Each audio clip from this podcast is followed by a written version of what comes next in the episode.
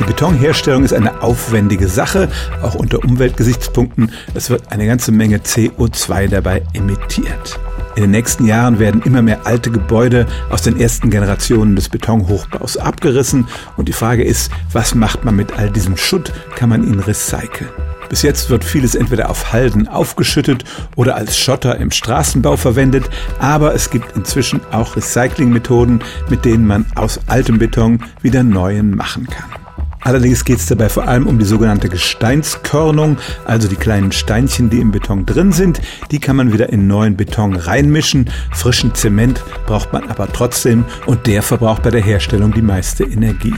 Ein großer Vorteil ist, dass es bei diesem Recycling oft kürzere Wege gibt und nicht so viele Steine durch die Gegend transportiert werden müssen, was ja sehr energieaufwendig ist. Und so gibt es Berechnungen, dass man bei einer Tonne Beton fast eine Tonne CO2 einsparen kann. Also Betonrecycling ist ein aufstrebender neuer Wirtschaftszweig und man kann damit eine Menge Emissionen einsparen, an die viele noch gar nicht gedacht haben. Stellen auch Sie Ihre alltäglichste Frage unter stimmtz.radio1.de.